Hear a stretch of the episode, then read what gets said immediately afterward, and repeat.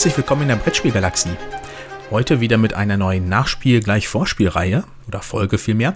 Und zwar wieder mit äh, den beiden Gamebuilders, sprich Ode und Thorsten. Hallo ihr beiden. Hallo zusammen. Nochmal kurz für diejenigen, die jetzt die erste Folge von dieser Reihe hören. Ich habe mir einmal äh, Ode Thorsten, sprich Gamebuilders, geschnappt und äh, Ravensburger. Und die begleite ich jetzt einfach nur bis zu Spiel, damit man so schauen kann, was steht wann an, zu welchem Zeitpunkt. Ähm, und das besprechen wir jetzt einfach in unregelmäßigen Abständen, immer wenn es halt sich überhaupt ergibt, dass man über was reden kann. Und beim letzten Mal hatten wir ja schon so geguckt, wie die Messe selber überhaupt verlaufen ist, wie der Ablauf bei euch ist, wie es danach weitergeht, ob man so zwischen Nachbereitung und Vorbereitung überhaupt trennen kann. Hm, und dann hatten wir natürlich auch unsere Folgen besprochen, die ich mir für jedes Mal aufgeschrieben habe. Und ähm, da würde ich gerne mit starten, wenn ihr da kein Problem mit habt. Und die erste Frage wäre ja der aktuelle Messestand. Ähm, seid ihr da schon ein bisschen weitergekommen? Beim letzten Mal hieß es so, ja, die Gestaltung, da müssen wir dann irgendwie mal gucken. Und die hängt ja, glaube ich, auch eigentlich mit dem Design von eurem Spiel zusammen, oder? Ja, also ich fange mal an, weil äh, es jetzt gerade so ist, dass ja tatsächlich heute der Anmeldeschluss für die Spiel in Essen ist. Also bis heute muss die Anmeldung geschickt sein. Man muss wissen, ähm, wie groß der eigene Stand werden soll und ähm, im Prinzip, ähm, genau, also damit ist natürlich schon mal die wichtigste Vorgabe gemacht. Ja, und das haben wir jetzt, wir haben es jetzt auch, ähm, ich glaube, in der letzten Woche dann final eingereicht und ähm, wissen jetzt zumindest, wie groß unser Stand werden soll. Wir werden uns gegenüber dem letzten Jahr tatsächlich auch äh, verdoppeln. Und ähm, haben aber noch nicht jetzt natürlich genaueres geplant, wo, wie jetzt wir das Spiel präsentieren. Das ist eine Sache, die wird dann erst später erfolgen. Mhm. Ja, das ist auf jeden Fall schon mal eine schöne Änderung direkt zur letzten Folge. Da hattet ihr nämlich noch vermutet, dass euer Stand gleich groß bleibt. Ähm, wie kam es jetzt zu der Änderung, dass ihr doppelt so groß geworden seid, Ode? Ähm, wir haben beschlossen, dass wir mit unseren Freunden von unserem Vertrieb gemeinsam einen Stand machen. Und ähm, äh, dass wir quasi dann eben mehr Platz brauchen und äh, ja, wir wollen das dann auch als gemeinsamen Messeauftritt planen und dann äh, haben wir auch ein bisschen mehr Platz. Äh, unser Vertrieb kann sowohl die eigenen Spiele äh, zeigen, die sie dann im Vertrieb haben. Das sind aktuell jetzt erstmal noch nur unsere. Aber auch zum Beispiel Bücher. Ähm, und wir haben da vielleicht noch so ein kleines Special vor, über das wir eigentlich jetzt besser noch nicht reden, weil wir noch nicht wissen, ob es klappt, aber da könnte eventuell noch was kommen, dass, dass wir dann vielleicht mal in der dritten oder vierten Folge ansprechen können. so ein kleiner Teaser hört sich ja immer schon mal gut an.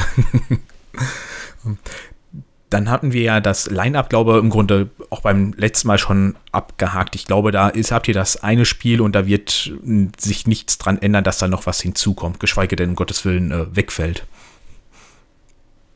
Ja, also wegfallen, das wollen wir natürlich wirklich nicht hoffen. Wir sind hier ähm, im Moment sehr, sehr gut in der Vorbereitung. Und klar, Planta Nubo, das ist unser, ähm, auf jeden Fall unser Spiel, was wir jetzt als Neuheit präsentieren werden. Und ähm, naja, alles weitere, wie gesagt, da sprechen wir dann am besten in den späteren Folgen. Hm. Jo. Ich glaube, die anderen drei Fragen, die kann man jetzt im Grunde auch eher so abhaken wie in der ersten Folge, sprich die Logistik der Spiele. Da habt ihr die Unterlagen dann wahrscheinlich so langsam Druck fertig, dass die dann hinterher dann ne, direkt zur Messe gehen. Ich denke mal, da hat sich nichts geändert bisher, oder?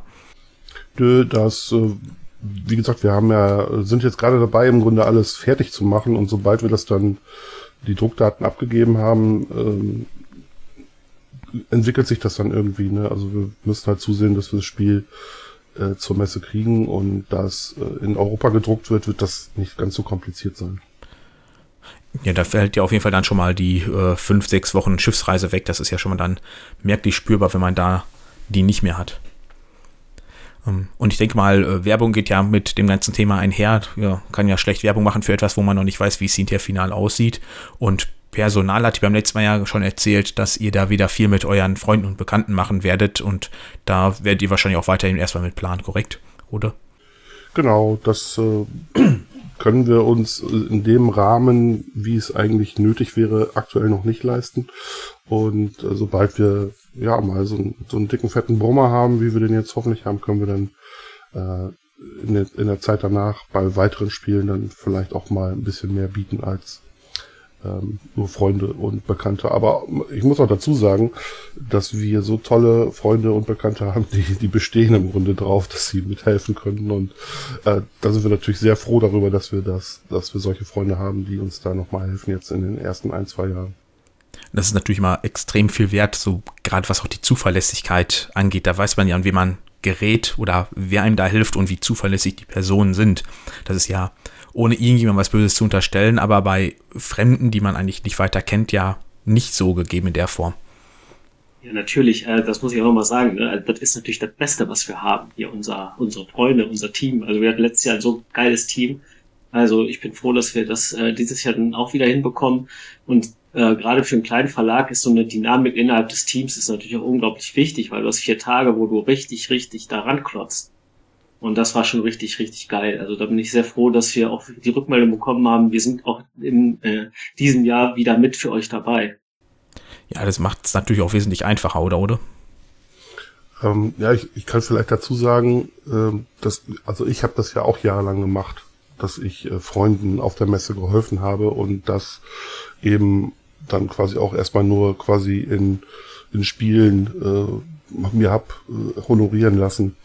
Und insofern hoffe ich dann jetzt einfach, dass das für die, für die Anfangszeit von uns auch noch okay ist, dass wir das erstmal ausnutzen und dass wir uns dann später, äh, was das angeht, professionalisieren.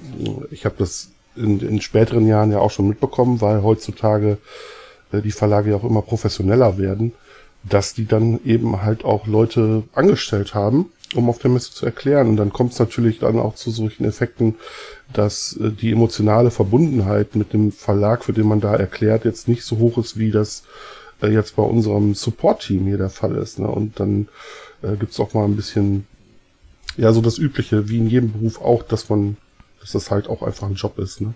Und das haben wir jetzt im Moment noch nicht, weil alle mit Herzblut äh, auch alle total stolz drauf sind, dass sie Teil des, des Ganzen sind äh, und genauso wie wir ja auch und davon profitieren wir jetzt im Moment noch. Ich denke, das ist auch eine Situation, die bei kleinen Verlagen grundsätzlich nochmal ein bisschen anders ist, dass das alles so oder so familiärer abgeht, als wenn man jetzt bei einem ähm, Kosmos eventuell oder Asmodee angestellt ist. Behaupte ich jetzt einfach mal, ohne das wirklich zu wissen. Weil bei Ravensburg hatte ich ja beim letzten Mal schon gehört, dass die sagten, die nehmen sich wirklich auch abends die Zeit, gehen gemeinsam essen und machen am Sonntagabend auch noch eine kleine Standparty mit denen. Also ist jetzt auch keine Verallgemeinerung oder Negativdarstellung von mir gemeint. Nee, so, so will ich das gar nicht verstanden wissen, aber ich habe zum Beispiel auch bei Frosted Games halt miterlebt, dass selbst kleine Verlage ähm, auch den Anspruch an sich haben, das professionell zu machen, was ich unfassbar schätze. Also als wir Cooper Island damals auf der Messe ähm, präsentiert haben, habe ich das, nee, äh, das Jahr zuvor auch, ähm, 2018, 2019 war ich am Frosted Games Stand und Frosted Games hat von Anfang an äh, da auch Geld reingesteckt. Ähm, das haben, das haben, weil sie es gerne professionell angehen wollten. Und das das ist eigentlich so, wie man es machen sollte. Also äh, reden wir nicht drum rum. Im Moment äh, profitieren wir noch davon, äh, dass wir gute Freunde haben, die, die wir jetzt nicht so viel bezahlen müssten. Ansonsten müssten wir da richtige Gehälter zahlen für, für die Erklär, das Erklärpersonal. Und ja, wir können es uns im Moment noch nicht leisten. Und äh, Matthias von Frosted Games hat das damals anders angepackt und das fand ich großartig. Ist natürlich äh, also für mich jetzt erstmal vollkommen nachvollziehbar, dass ihr sagt, okay, es ist finanziell aktuell nicht möglich und wenn ihr euren Freundeskreis natürlich habt und die, das ist ja nochmal was ganz anderes, wie man da interagiert mit Freunden oder ob das jetzt eine fremde Person ist, die zu mir kommt, um einfach nur Geld zu verdienen. Mehr ist es ja im Grunde dann wirklich nicht mehr. Ja, ich weiß nicht, ob man das so sagen kann, weil ich habe schon festgestellt, dass viele Leute, die das dann auch auf der Messe machen, natürlich auch leidenschaftliche Spieler und Spielerinnen sind. Und äh, das jetzt nicht nur ein reiner Job für die ist. Ne? Also die haben da auch richtig Spaß dran, so ist es nicht. Und äh, dass man dann damit noch eine schmale Mark verdienen kann, ist natürlich dann auch äh, wunderbar. Ja, das stimmt natürlich. Also das sollte jetzt nicht so heißen, dass das wirklich wie bei diversen anderen Messerhostessen, die dann einfach nur da immer stehen und müssen Flyer verteilen. Ich behaupte mal, ähm, da kann natürlich das Interesse gleich sein, aber das ist bei der Spielebranche uns ja wesentlich anders, dass das ja wirklich im Grunde alles Interessierte sind und wissen, worüber es da geht und mit Herzblut schon mit dabei sind. Ich denke auch, also das denke ich auch auf jeden Fall eine Besonderheit von der Spielemesse. Also, dass die, die da halt wirklich dabei sind, halt, für die ist das auch Leidenschaft und Hobby und das unterscheidet sie, glaube ich, von, von fast allen anderen Messen, die stattfinden. Also, was jetzt so das, das Personal angeht. Ne? Hm, dann würde ich mal sagen, gehen wir einfach mal weiter zum nächsten Punkt. Ihr hattet eben äh, Planta Nubo angesprochen. Das ist ja euer Spiel für Essen. Wenn ich mich richtig erinnere, hieß das in der letzten Folge noch an. Das kann das sein? bin mir nicht sicher, aber das kann sehr gut sein, weil wir waren jetzt sehr intensiv in der Namensdiskussion ähm, und ähm, kann sein, dass es beim letzten Mal, ähm, also wir sind gestartet sozusagen als Name mit Cloud Gardens und dann hieß es zwischendurch aber und jetzt sind wir bei Plantanubo. Okay, könnt ihr vielleicht kurz erklären, wie die Namenswechsel vonstatten gegangen sind? Gab es ähnliche Namen schon von Spielen oder womit hängt das zusammen? Ähm, also es ist, gab sogar noch einen, einen Namen davor. Also es, äh, die, der, der Prototyp, den wir bekommen haben, der hieß Greenhouse. Ähm, und damals haben wir uns überlegt, dass wir, dass es eigentlich ein sehr schöner Name ist, der, der auch passend war fürs Thema, aber wir wollten gerne weg von dem negativ, im Englischen negativ behafteten Begriff Greenhouse-Effekt, was ja im Grunde der Treibhauseffekt ist. Und äh, das Problem war, dass wir irgendwann das Thema so entwickelt hatten, dass wir im Grunde das Gegenteil von dem machen, was der Greenhouse-Effekt auslöst. Also wir wollten eben äh, ein Thema haben, in dem man klimapositiv äh, ja, Sauerstoff produziert. Das heißt, äh, der, der Name, der war dann so ein bisschen, da haben wir uns überlegt, wir nehmen lieber was anderes. Und dann haben wir auch etwas genommen, was eigentlich sehr schön beschreibt, was man im Spiel macht nämlich äh, Wolkengärten anlegen. Das hatten wir uns Cloud Gardens überlegt. Ähm, und dann kam irgendwann, ich weiß gar nicht mehr, wer mich darauf hingewiesen hat, äh, es gibt ein Nintendo Switch-Spiel, das Cloud Gardens heißt. Und da haben wir erst hin und her überlegt, kann man das machen, sollte man das machen oder nicht. Und unser Vertrieb hat sofort gesagt, äh, äh, macht ihr nicht. Weil äh, es gibt offensichtlich in der Computerspielbranche, da, da wird gar nicht lang gefackelt, da wird einfach ähm, sofort äh, Unterlassung geschickt und das wird dann automatisch über Anwälte geregelt. Und das wollten wir dann doch irgendwie vermeiden. Zumal ähm, mit Nintendo dahinter ja dann ein unmerklich größerer ist als ihr beide. Ja, ist, also die Unterschiede werden natürlich geringer, aber es ist tatsächlich so, ja. Ähm, ja, und dann war der nächste, also wir hatten, dann hatten wir angefangen mit der äh, illustratorischen Umsetzung des Spiels und der Lukas Siegmann ist dafür verantwortlich und der hat uns einen, einen Cover-Draft äh, geschickt, den wir alle total super fanden. Und in der Mitte von diesem Cover ist halt ein großer Mammutbaum oder ein riesiger Baum. Äh, und dann sind wir irgendwann auf die Idee gekommen, okay, äh, nennen wir es Arbor, so als Fantasy-Namen, der aber dann irgendwie auch, ne, weil ist ja dann ja lateinisch für Baum, und dann bin ich so ein bisschen am, ans Forschen gegangen und habe herausgefunden, dass es äh, schon ein Spiel namens Abo, Aboria gab vor ein paar Jahren und just dieses Jahr von Ellicat Games ein Spiel namens Arborea rauskommen wird. Übrigens illustriert von Cooper Island Illustrator äh, Javier äh, González Cava. Ähm, und dann haben wir gedacht, das ist vielleicht auch ein bisschen blöd, wenn wir jetzt Arborea und Arbor haben. Ähm, und ja, dann sind wir weiter am Suchen gewesen. Und nach langen, langen Diskussionen äh, hatte Thorsten dann die Idee, dass wir uns einen Namen in Esperanto suchen. Und das ist dann jetzt Plantanubo geworden. Mhm. Und wisst ihr, was das auf Deutsch genau bedeutet? Ja, das ist so, wenn man so ganz grob übersetzt, Pflanzen in den Wolken. Mhm, okay, also im Grunde ja auch wie der ursprüngliche erste Name. Genau, also es war sehr schön, dass das passt. Also es ist jetzt auch nicht, also äh, es ist ans Esperanto angelehnt. Also ich will da jetzt nicht die Hand fürs Feuer legen, dass das grammatikalisch 100% ist. Aber genau das war die, die Idee. Wir haben halt einmal diese Sprache Esperanto, was wir auch schön fanden, weil die für eben ähm, so ein Universalist und universellen Ansatz steht halt, eben, dass es keine Nationen oder sowas gibt und das ist genau auch da, wo wir mit unserer Solarpunk-Welt hinwollen ähm, also eben eine verbindende Sprache und ähm, gleichzeitig ist es auch tatsächlich dann ähm, vom, vom Begriff her genau das, was bei Cloud Gardens ja auch schon war, dass man halt in den, in den Wolken sozusagen seinen Garten pflanzt. Mhm.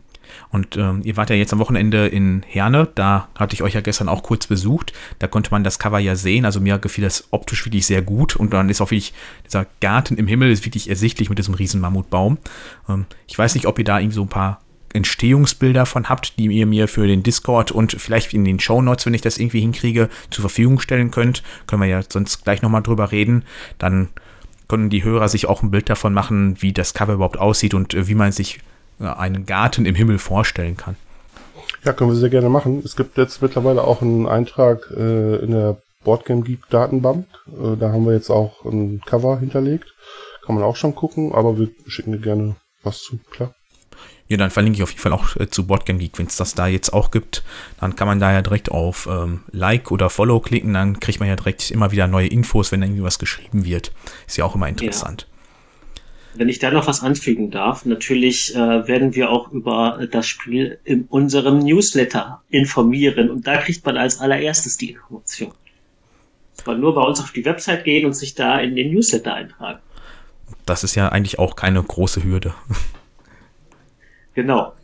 Ja, ähm, dann haben wir ja jetzt schon so ein bisschen über das Spiel gesprochen, aber ich glaube, wir haben, oder ihr vielmehr, habt noch nie so grob erklärt zumindest, wie das funktionierte. Und ich war gestern echt überrascht, wie interessant und teilweise auch mit welchen ungewohnten Mechanismen das funktionierte. Von daher erklärt ruhig mal so in groben Zügen, damit man das halbwegs beim Lauschen verfolgen kann, wie das in das Spiel überhaupt funktionieren soll. Ja, da gebe ich natürlich an den Mitautor des Spiels, der äh, ja hier mit im Podcast sitzt. Oder? ja, äh, jetzt muss ich genau gleich erzählen, was ich dir gestern schon erzählt habe, ne? aber ja, mache ich gerne. du erzählst das gerade nicht mir, sondern unseren lieben Zuhörenden. Ah, okay. Genau. Ja, da, hast du, da hast du natürlich recht. Mhm. Ähm, genau, also. Äh, ja, ich äh, kann vielleicht erstmal kurz zum Thema sagen, was wir uns überlegt haben. Und zwar bin ich irgendwann, äh, ich glaube, das war sogar auf Twitter, auf so einen Thread gestoßen, in dem Solarpunk erklärt wurde. Das war mir bis dahin kein Begriff. Und ich war sofort fasziniert davon, von dieser, von der Visualität von diesem Thema. Also im Grunde geht es bei Solarpunk um eine positive Öko-Utopie. Das heißt, die, äh, die Probleme der Welt sind ähm, gelöst. Äh, wir haben eine menschliche Gemeinschaft, die, äh, die sich zusammengerafft hat. Die, es gibt keine Diskriminierung aufgrund von Geschlecht oder äh, Herkunft. Ähm, und ja, äh, dass das auf der einen Seite als ja als als gesellschaftliches Konstrukt fand ich interessant und auf der anderen Seite äh, hat diese Öko-Utopie eben visuell ja, alles ist, alles ist wunderschön grün, selbst urbane Zentren werden von Pflanzen äh, überwuchert. Und äh, das, das fand ich, das sah ganz wunderbar aus in diesem, in diesem Twitter-Thread. Da kann ich dir auch gerne einen Link schicken, damit sich die Leute mal angucken können, was, was mir da damals aufgefallen ist. Ähm, ja, und äh, das habe ich dann irgendwann Mike vorgestellt, der ja eigentlich der Autor des Spiels ist und, und Uwe. Und alle waren davon ziemlich angetan. Und dann haben wir angefangen, äh, das Spiel so zu entwickeln, dass es thematisch ähm, dann auch so funktioniert. Also äh, wir haben in dem Spiel äh, als Aufgabe ein äh, Blumenbeete anzulegen. Und äh, das, das funktioniert mit so einem Puzzle-Mechanismus, also es ist ein Plättchenlegemechanismus. Äh, da gibt's so äh, Tetris-artige Puzzle-Plättchen und die muss man dann auf dem eigenen äh, persönlichen Tableau ja so an äh, zusammenpuzzeln, äh, dass man da teilweise dann auch Boni abdeckt. Äh, dadurch kann man zusätzliche Aktionen machen. Und wichtiger Punkt ist aber, dass das im Grunde so eine Art Ressourcengewinnung ähm, ist. Das heißt, indem ich diese Blumenbeete anlege, also Plättchen auf mein Tableau puzzle, bekomme ich halt Ressourcen. Und diese Ressourcen sind in unserem Fall energiereiche Blumen. In, also wir befinden uns ja in einer utopischen Solarpunk-Welt, die in der Zukunft spielt. Und ähm, da gibt es halt äh, energiereiche Blumen, die wir dann in grüne Energie umwandeln. Und diese grüne Energie, die treibt äh, quasi unseren Energiekreislauf an, der sich rund um diese Anbaufläche, die auf meinem persönlichen Tableau dann ist, ähm, rundherum schlängelt, äh, in einer Art, äh, ja, Rondell hätte ich jetzt fast gesagt, oder so ein, ja, im Grunde so ein Kreislauf, ne? also eine Leiste, die, die dann um diesen äh, um diese Anpflanzfläche herum geht. Und auf dieser Anpflanz, auf diesem Energietrack äh, läuft halt mein Würfel. Und immer wenn ich Energie gewinne, darf ich den weiterziehen. So, und ich lege an mein Tableau Karten an, die ich dann mit Hilfe von Plug-in-Plättchen in diesen Energiekreislauf integrieren muss. Und immer wenn ich an den Karten vorbeiziehe mit meinem Würfel, dann gebe ich quasi Energie an die Karten ab und kann sie später nutzen. Oder ich lade sie auf und sie werden immer stärker in ihrem Effekt und äh, dadurch baue ich mir halt eine Engine auf. So, das Problem ist halt, dieser, ähm, dieser Energiekreislauf, der ist quasi ausbaubar. Das heißt, ähm, er hat erstmal eine bestimmte Anzahl Felder, ich glaube am Anfang sind es 18. Und jedes Mal, wenn ich eine Karte hinzufüge, dann muss ich ja ähm, diese Karte in den Energiekreislauf integrieren. Das heißt, der Kreislauf wird länger. Ich füge nämlich weitere Energiesymbole hinzu, die ich dann, äh, also vorher durfte ich Lücken in diesem Kreislauf überspringen und sobald ich da Symbole reingelegt habe, darf ich sie eben nicht mehr überspringen. Das heißt, der Weg in diesem Kreislauf, der wird immer weiter.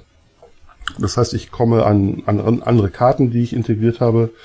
Ähm, der, der, Weg dahin ist länger und vor allen Dingen über diesen Energiekreislauf bekomme ich auch neue Karten. Das heißt, ähm, auch der Weg zur nächsten Karte, die ich meinem Energiekreislauf hinzufügen darf, der wird auch länger. Dadurch, dass ich aber ein, ein Engine aufbaue, äh, werde ich natürlich auch effizienter in, in meinem Spiel. Das heißt, äh, ich kann das relativ gut kompensieren, dass ich da einen größeren oder eine längere Strecke zurückzulegen habe. Und das sind äh, die zwei Kernmechanismen auf meinem persönlichen Tableau. Also auf der einen Seite ein Puzzle-Mechanismus, so ein Plättchenlegespielchen zur Ressourcengewinnung und dann ein, ja, ein Energiekreislauf, äh, auf dem ich meinen Würfel entlang schubsen muss, um diese Karten dann nutzen zu können. Genau, das ist das so, was ich bei mir persönlich mache. Und dann haben wir in der Mitte vom Spielfeld äh, einen Worker Placement Mechanismus, äh, der mit ähm, ja, Aktionsmarkern funktioniert. Also ich habe im Grunde äh, im fertigen Spiel werden es Werkzeuge sein, im Prototyp waren es noch Zahlen. Also ich habe Aktionsmarker von 1 bis 4 gehabt.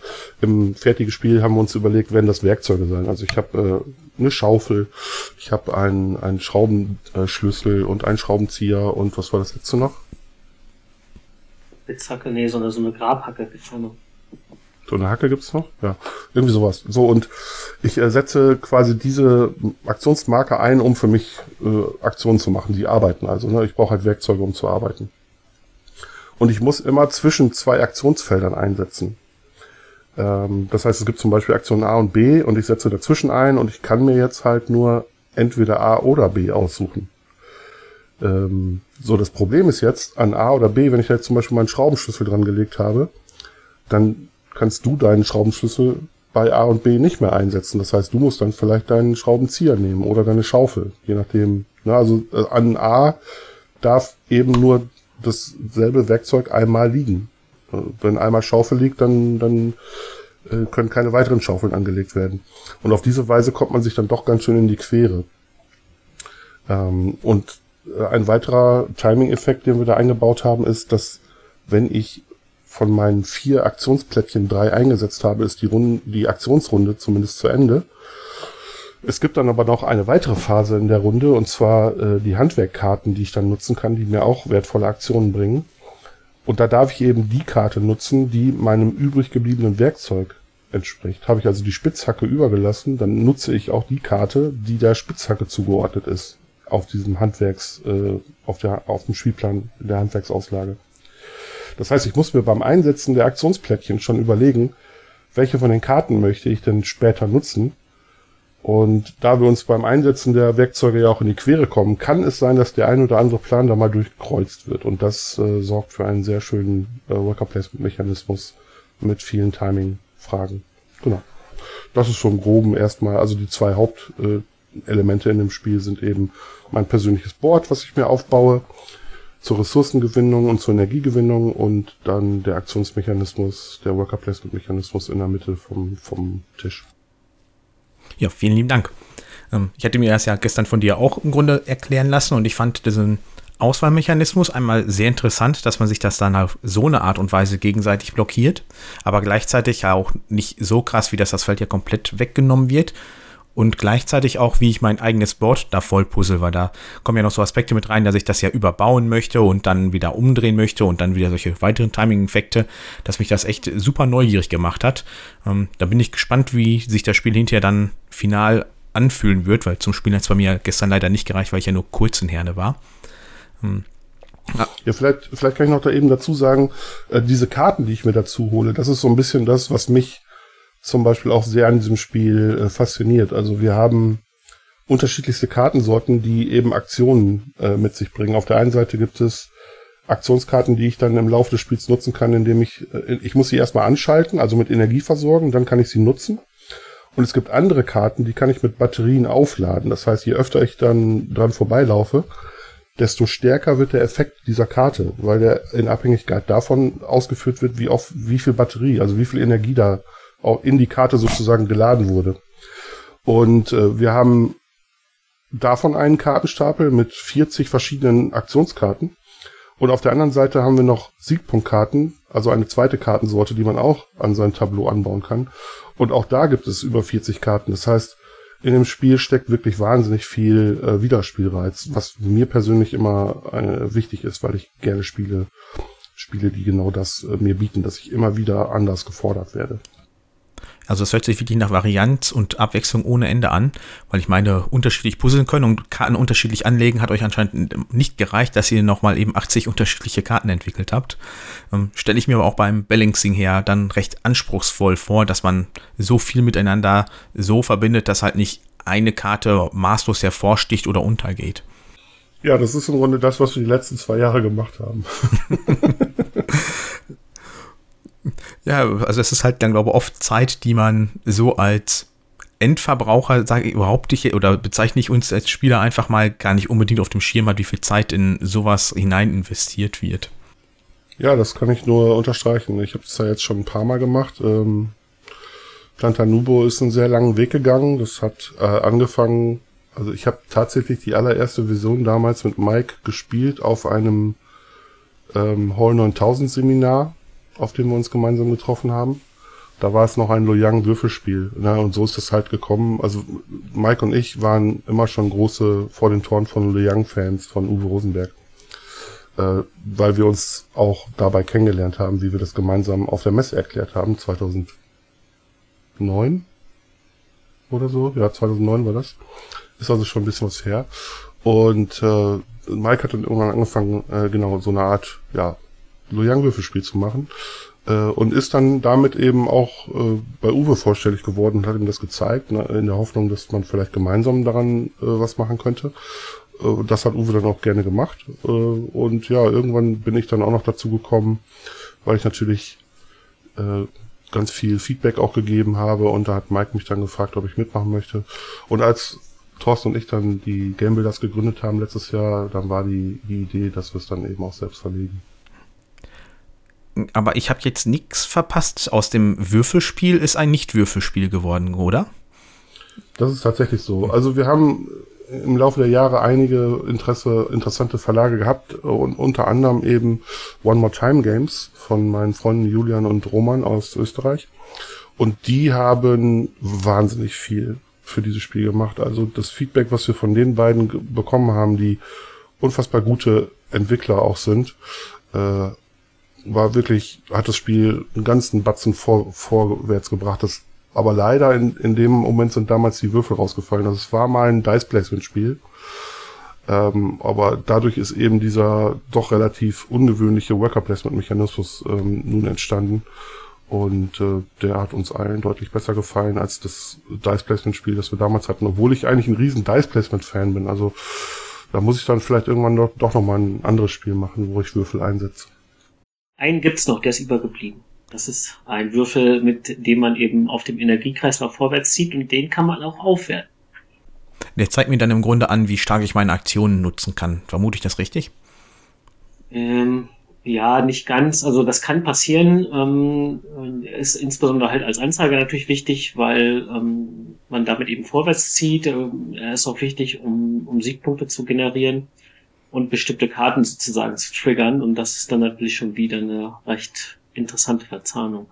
Okay, also eine Funktion war auch da nicht genug. äh, da darf ich vielleicht als Spielen der mal etwas zu sagen, weil wir haben ja bisher die Sicht des Autoren äh, gehört. Was ich faszinierend finde an dem Spiel ist, dass du eigentlich sehr viele, dass du eigentlich sehr intuitive Mechanismen hast. Du puzzelst, du schiebst deinen äh, Würfel auf dem Energiekreislauf vorwärts, du setzt bei den Aktionen ein, das ist eigentlich ziemlich sofort einsichtig, was man machen darf und was nicht.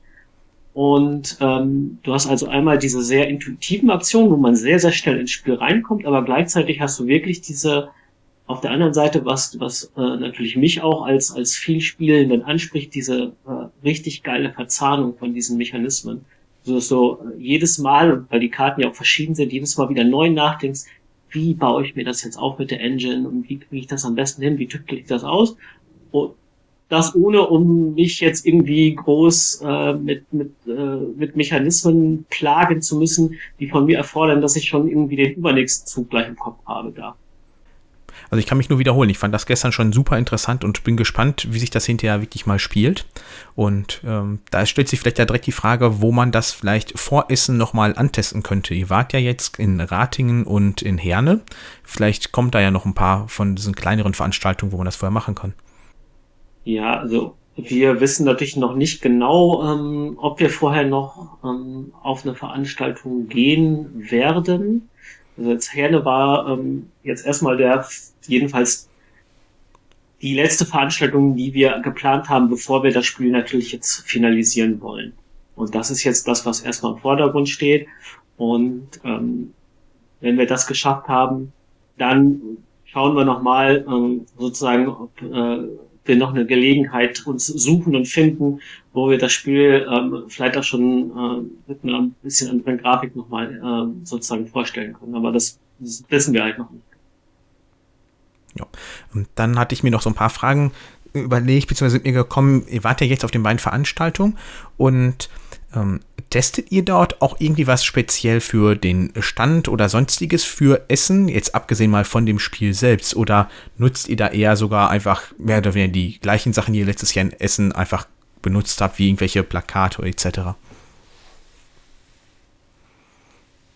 Ähm, also es ist so, dass wir im Prinzip jetzt ähm, noch nicht groß etwas getestet haben für Essen.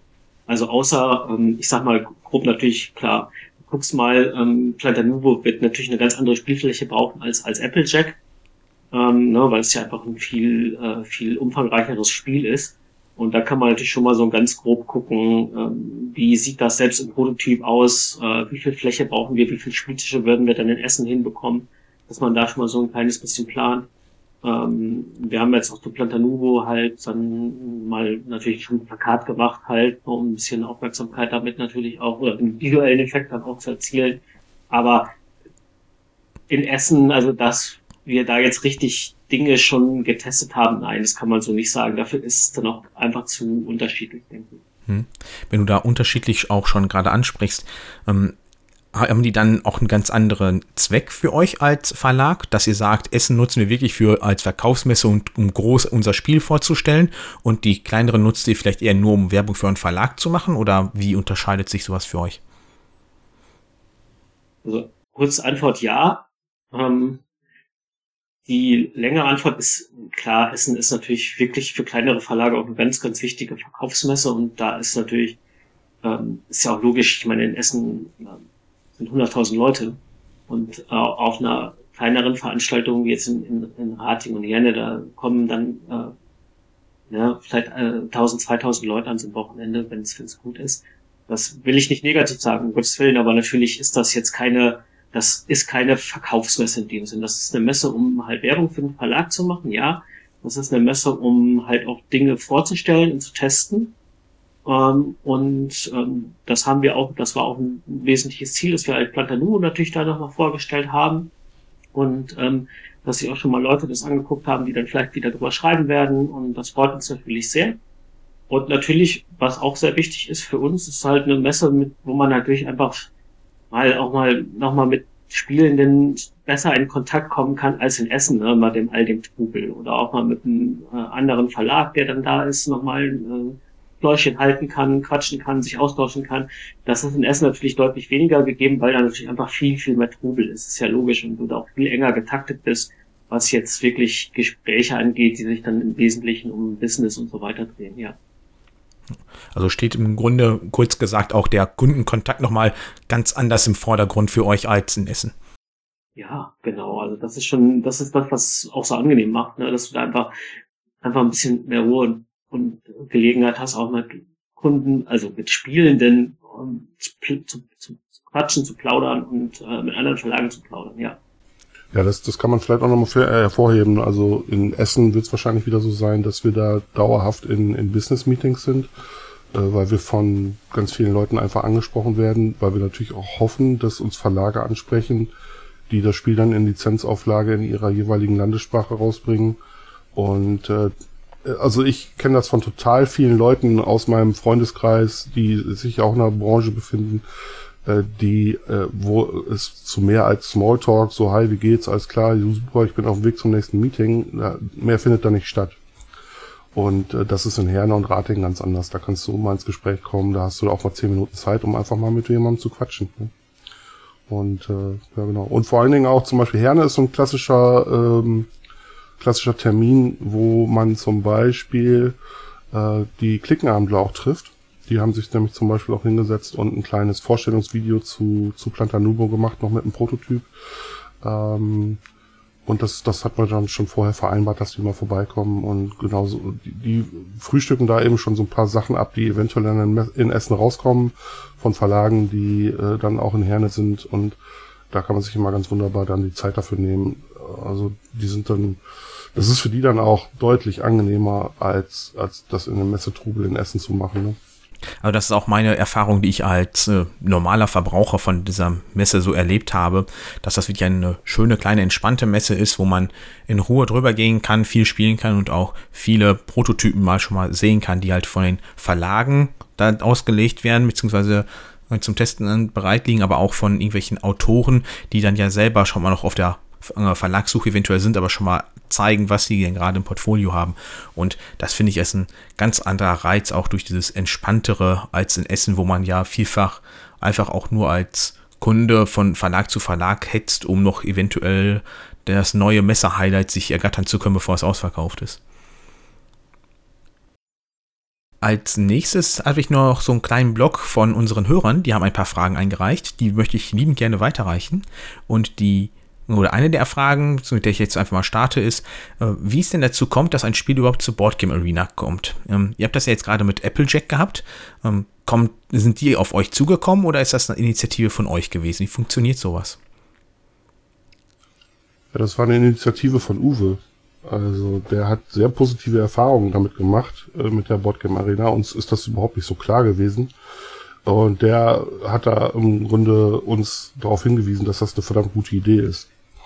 Und ähm, wie es im Moment scheint, hat er damit sehr viel Recht gehabt. also wir haben da jetzt seit ja seit äh, im Grunde Anfang Dezember, Ende November oder sowas haben wir angefangen mit der Umsetzung. Und ich bin eigentlich auch nur auf die Idee gekommen, weil ein, Bekannter von mir ist äh, Programmierer. Äh, das wusste ich damals aber nicht, weil der arbeitet bei einer Versicherung. Und ich habe ich hab gedacht, ja, der arbeitet halt bei einer Versicherung, der liebe Tobias. Und ähm, der ist halt Versicherungsmensch. So, und dann kam der auf mich zu und sagte, äh, wenn ihr was bei BGA machen wollt, dann kann ich das ja für euch programmieren. Ich so, wie, was, wo, wann? Du bist doch bei der Versicherung. Dass eine Versicherung auch eine IT-Abteilung hat und dass da auch Leute arbeiten, ist mir überhaupt nicht in den Sinn gekommen. und äh, so ist es halt gekommen, dass äh, mein Kumpel Tobi ein sehr ziemlich guter Programmierer ist, der gesagt hat, ja, ich würde mich da gerne mal reinfuchsen und ich mache das dann für euch. Und auf, ja, auf diese Weise haben wir quasi selbst auch an der Entwicklung mitgeschraubt. Also es war jetzt nicht, also bei BGA funktioniert das offensichtlich so, dass man das entweder selbst ähm, irgendwie in Eigeninitiative programmiert oder äh, BGA stellt einen Programmierer zur Verfügung. Und äh, wenn man dann äh, ein Spiel in der Boardgame Arena hat, das in den Premium-Bereich kommt, dann sind eben die Lizenzgebühren, die man dafür bekommt, ein bisschen schlechter, als wenn man es hätte selber machen lassen. Und jetzt sind wir halt in der schönen Situation, dass wir es selbst aus dem äh, quasi haben machen lassen. Und äh, ja, eventuell kann man damit sogar noch ein bisschen Geld verdienen. Das war mir vorher überhaupt nicht klar, dass das offensichtlich BGA auch noch ein kleines äh, finanzielles Zubrot sein könnte. Also das war mir auch, oder ist mir jetzt komplett neu, das habe ich noch nie gehört, dass man darüber ähm, wirklich auch als Verlag dann noch ein paar Euro bekommt. Und das geht aber wahrscheinlich wie beim Streaming über irgendwelche Partienanzahlen, dass da dann ein gewisser Anteil einfach ausgezahlt wird, oder? Ja, genau. Also, ja, Thorsten, du weißt es, glaube ich, sogar ein bisschen besser als ich. Mach du mal. Ja, also ich glaube, das Prinzip ist so, dass du halt ähm, im Prinzip wie bei äh, zum Beispiel Spotify, ähm, du bekommst halt mehr, äh, das bemisst sich danach, wie oft das Spiel gespielt wird und wie lange. Das heißt, ähm, es ist jetzt nicht nur so, dass halt natürlich Spiele, die halt deutlich kürzer sind, halt deutlich mehr einbringen, weil sie natürlich deutlich öfter gespielt werden können. Und es ist schon so ein bisschen dadurch ausgeglichen, dass du auch nach Spielzeit dann ähm, eben bezahlt wirst. Und ähm, wie das natürlich sich jetzt im Detail da aufschlüsselt, das wissen wir natürlich nicht. Ne? Wir werden hinterher dann mal gucken, was dabei rumkommt. Äh, aber das ist so grob das Prinzip. Ähm, du bekommst eben dadurch Geld, dass dein Spiel gespielt wird und dass es äh, und danach, wie lange es gespielt wird. Und dann hofft ihr als Verlag natürlich noch, dass dann die, Spieler, die Spieler angefixt sind davon und es sich halt auch physisch kaufen. Ja, Entschuldigung, genau, das, da hast du völlig recht, Dominik, dass natürlich auch ein wichtiger Werbeeffekt ist. Das merken wir jetzt gerade tatsächlich schon, kann ich vielleicht sagen, äh, weil das Spiel in der letzten Woche dann offiziell dort äh, released worden ist und seitdem halt zum Beispiel bei Boardgame Geek halt dann auch bei uns die Zugriffszahlen also rasant nach oben gegangen sind. Ähm, und ähm, das natürlich im Weiteren dann auch wieder dazu führt, so auch mir natürlich klar, dass einige Leute das Spiel dann so cool finden, dass sie sich das dann auch sich kaufen, ja. Also ich kann vielleicht ein bisschen aus dem Nähkästchen plaudern, äh, weil ich mit Tobi ähm, im, im regen Kontakt stehe, der sich nämlich auch, das ist nochmal so ein positiver Nebeneffekt, weißt du, das ist ein Freund von uns und der hat jetzt zum ersten Mal ein Spiel bei BGR gemacht. Der ist gerade so happy, dass er auch äh, das da irgendwie Teil davon ist. Äh, der, der schickt mir dann regelmäßig auch äh, die, die Statistiken, die er da jetzt hat. Und äh, das Spiel ist, glaube ich, letzte Woche Mittwoch da released worden. Und bis zum Freitag hatten wir schon 1500 Partien die da gespielt wurden. Und vorher waren es 3600. Also das heißt, wir haben in zwei Tagen dann nochmal die Hälfte äh, der Partien gehabt, die es vorher gab, in der, in der, als das Spiel noch in der Beta-Phase war. Und äh, jetzt hat er mir heute Morgen geschrieben, dass wir aktuell bei 1000 Partien pro Tag sind. Wow, also das ist ja schon Und, mal echt eine Nummer. Genau. Und äh, jetzt sind wir halt in der Hotness-Liste von BGA, äh, BGG zum ersten Mal, seitdem das Spiel veröffentlicht wurde. Also äh, das hatten wir damals, als es dann als richtiges Spiel rauskam, nicht. Gut, das lag vielleicht auch daran, dass gerade Messe war und es gerade tausend Spiele neu gab. Ähm, und jetzt gerade ist halt schon irgendwie Sommer, es ist so ein bisschen Downtime und äh, da ist das jetzt schon ein bisschen was Besonderes. Und ja, äh, im Moment ist Applejack auf Platz 6 der Hotness-Liste in, in, äh, bei BGG. Und das ist schon, das ist schon cool. Und das hängt sicherlich damit zusammen, dass das gerade tausendfach äh, gespielt wird am Tag. Ne? Hm. Und dafür, dass es ja im Grunde auch nur ein kleines Spiel ist, weil da, die haben es ja bei BGG im Regelfall alle immer ein bisschen schwieriger, überhaupt Aufmerksamkeit dazu erlangen. Das ist ja dann schon wirklich bemerkenswert. Genau, also wir waren auch selbst überrascht, dass das bei, dass die Boardgame Arena wohl so einen starken Effekt hat, ja, mhm. muss man sagen. Also klar wussten wir natürlich, dass das die meistgespielte Online-Plattform ist und dass das für uns deswegen auch wichtig ist. Aber dass das so eine Wirkung hat, das war schon überraschend. Klar, es ist natürlich jetzt gerade rausgekommen, dann gucken sich viele die Neuheiten an und spielen das und das wird nicht in dem gleichen Maße so weitergehen, das wissen wir natürlich. Aber trotzdem waren wir da sehr, sehr positiv überrascht, ja, genau. Ja, ich glaube, das stimmt so nicht, dass kleine Spiele da ähm, nicht so vorkommen, also oder beziehungsweise es schwerer haben. Ich glaube, dass gerade die kleinen Spiele da rund, äh, rund gespielt werden. Nee, nee, ich meinte also, Boardgame Geek, dass es da gerade weit oben ist. Ach so, Entschuldigung, ich dachte, du meinst BGA, dann nee, haben wir uns falsch verstanden. Ja, genau. Ja. Ja, äh, vielen lieben Dank für die Infos. Also fand ich super mega interessant, weil ich, ich spiele zwar selber nicht da, aber dass das da so abläuft, ähm, und was das so eine Auswirkung auch wirklich hat und die, die so schnell spürbar sind, finde ich äh, sehr interessant. Ähm, als weitere Frage, äh, ähm, die ist wahrscheinlich jetzt schon mal ein bisschen mehr in die Zukunft äh, noch gedacht war, ob ihr bewusst irgendwie euch äh, bekannte oder unbekannte Autoren sucht oder suchen werdet für neue Spiele oder ob es Odes eigene Spiele jetzt weiterhin sind oder mit oder von Uwe. Ja, also erstmal haben wir den ganzen Kladderadatsch ja gestartet, um unsere eigenen Spiele irgendwie veröffentlichen oder entwickeln zu können. Ob wir die dann am Ende veröffentlichen, das war uns am Anfang zumindest jetzt erstmal nicht so wichtig. Und es wird auch in der Zukunft wahrscheinlich so sein, dass wir noch hin und wieder mal ein eigenes Spiel dann bei einem anderen Verlag haben. Also zum Beispiel ist jetzt gerade El Boro von mir, äh, das jetzt bald bei Spielworks äh, rauskommen wird. Ähm, also insofern unser Fokus liegt schon auf Spielen von Thorsten und mir. Ähm, und dass das jetzt mit Uwe losgegangen ist, das hat halt damit zu tun, dass, wir, dass das ein äh, Freund ist von uns, der uns dann angeboten hat, um den Verlag zu starten, dass, äh, dass wir ein Spiel von ihm nehmen. Und äh, da wird wahrscheinlich in der Zukunft, das müssen wir dann von Fall zu Fall sehen, eventuell das ein oder andere Spiel von ihm auch noch nachkommen. Und ansonsten lassen wir das komplett auf uns zukommen. Also wir haben da die Augen und Ohren offen. Ähm, wenn wir ein gutes Spiel finden, ist uns das erstmal egal, ob es ein bekannter oder ein unbekannter Autor ist, solange das Spiel gut ist. Aber bekannte Autoren sind vor allen Dingen für kleine Verlage natürlich extrem hilfreich, ne, weil die Aufmerksamkeit mit sich bringen, die der Verlag jetzt noch nicht hat. Ja, äh, da schließt sich im Grunde die nächste Frage an. Da wollte jemand wissen, wie viele Prototypen überhaupt ihr so zugesandt bekommt und ob das irgendwie so saisonal ist. Aber ähm, da seid ihr wahrscheinlich auch noch ein bisschen klein für, um da wirklich viele Aussagen zu treffen. Oder unterstelle ich da euch was Falsches, Thorsten? Nee, das stimmt schon. Also es ist jetzt nicht so, dass wir jetzt jeden Tag einen Prototypen zugeschickt bekommen. Das wäre auch nicht sinnvoll, ähm, weil wir sind ja zu zweit und das könnten wir ja gar nicht leisten, halt ähm, die dann alle so zu überblicken, ähm, wie sie das dann auch verdient hätten. Das muss man auch ganz klar sagen. Das heißt, ähm, klar, ne, das ist dann eher so eine Sache, die ähm, du bist auf der Messe vielleicht angesprochen und dann kommt man gut ins Gespräch oder nicht. Das ist uns auch schon ein paar Mal passiert tatsächlich. Und ähm, dann guckt man, guckt man weiter. Aber fairerweise muss man sagen, ähm, dass natürlich unsere Kapazitäten auch wirklich begrenzt sind, natürlich, was wir da ähm, was wir da, da leisten können, ähm, uns das anzuschauen. Und insofern ist es ganz gut, dass, äh, dass es wirklich so ist, dass wir jetzt noch nicht irgendwie, irgendwie hunderte Prototypen zugeschickt.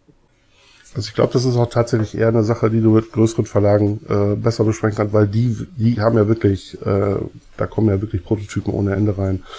Beziehungsweise das könnte man vielleicht jetzt so auch mal als Tipp an alle Autoren und Autorinnen, die sowas sich mal überlegen machen schickt eure Spiele bitte nicht ungefragt an die Verlage. Die werden einfach weggeschmissen, weil das ist, das geht gar nicht. Also immer vorher erst anfragen und bevor man anfragt, auch mal bitte informieren, was macht denn der Verlag überhaupt für Spiele. Ähm, weil ihr, ihr, braucht kein komplexes Aufbauspiel an Amigo-Spiele schicken, das hat keinen Sinn. Und äh, es hat auch keinen Sinn, an uns eine, ähm, eine Monopoly-Variante zu schicken zum Beispiel. Ähm, da sollte man sich schon vorher informieren und vor allen Dingen macht, tut euch selbst den Gefallen und äh, schickt den Verlagen nicht ungefragt Spiele zu. Hm, ja, also diese Fragen, die ich jetzt gerade euch stelle, die werde ich Ravensburger genauso stellen, ähm, weil da stand jetzt nicht bei, dass die explizit an euch von euch beiden sind und da finde ich, dann kann man auch mal einen schönen Unterschied sehen zwischen einem kleinen Zwei-Mann-Verlag und dann Ravensburger, die ja äh, merklich größer sind. Wenn ich das jetzt gerade richtig in Erinnerung habe, hatten die, glaube ich, was von viereinhalbtausend Mitarbeitern gesagt. Ähm, ja, wir sind auf dem Weg dahin. Ja, halbes Jahr, dann habt ja. ihr die, ne? Also zu solchen Sachen wie Prototypen beurteilen, einschicken, klar, da kann Rasburger, da werden die natürlich äh, dir einfach noch wirklich deutlich mehr aus dem Nähkästchen erzählen können. Das, das ist richtig. Also da würde ich auch wirklich dann die Frage fast an Ravensburger von unserer Seite aus weitergeben wollen. Ähm, ja, wunderbar. Dann wäre ich von meiner Seite für heute mit meinen äh, Fragen, die mir so eingefallen sind, ähm, fertig. Wenn ihr noch gerne irgendwie was ergänzen möchtet, lieben gerne. Ach, so gerade an so einem, an so einem lauen Montagmorgen fällt mir jetzt gar nicht so viel ein, außer dass wir natürlich sehr, uns sehr freuen, dass wir die, die Reihe hier weitermachen und uns schon auf die nächste Episode freuen werden. Wunderbar, das höre ich natürlich liebend gerne. Und dann würde ich sagen, ähm, bis zum nächsten Mal. Äh, wieder vielen lieben Dank, dass ihr äh, so viele interessanten Infos uns zukommen gelassen habt und an euch da draußen auch wieder ein liebes Dankeschön, dass ihr zugehört habt. Wenn ihr uns Feedback geben möchtet oder Fragen an Odo und Thorsten oder Ravensburger habt, könnt ihr das wie immer machen per Discord, E-Mail, Twitter oder per Sprachnachricht an die 0151 16976619. Tschüss. Ja, Dankeschön. Vielen Dank. Tschüss. Tschüss.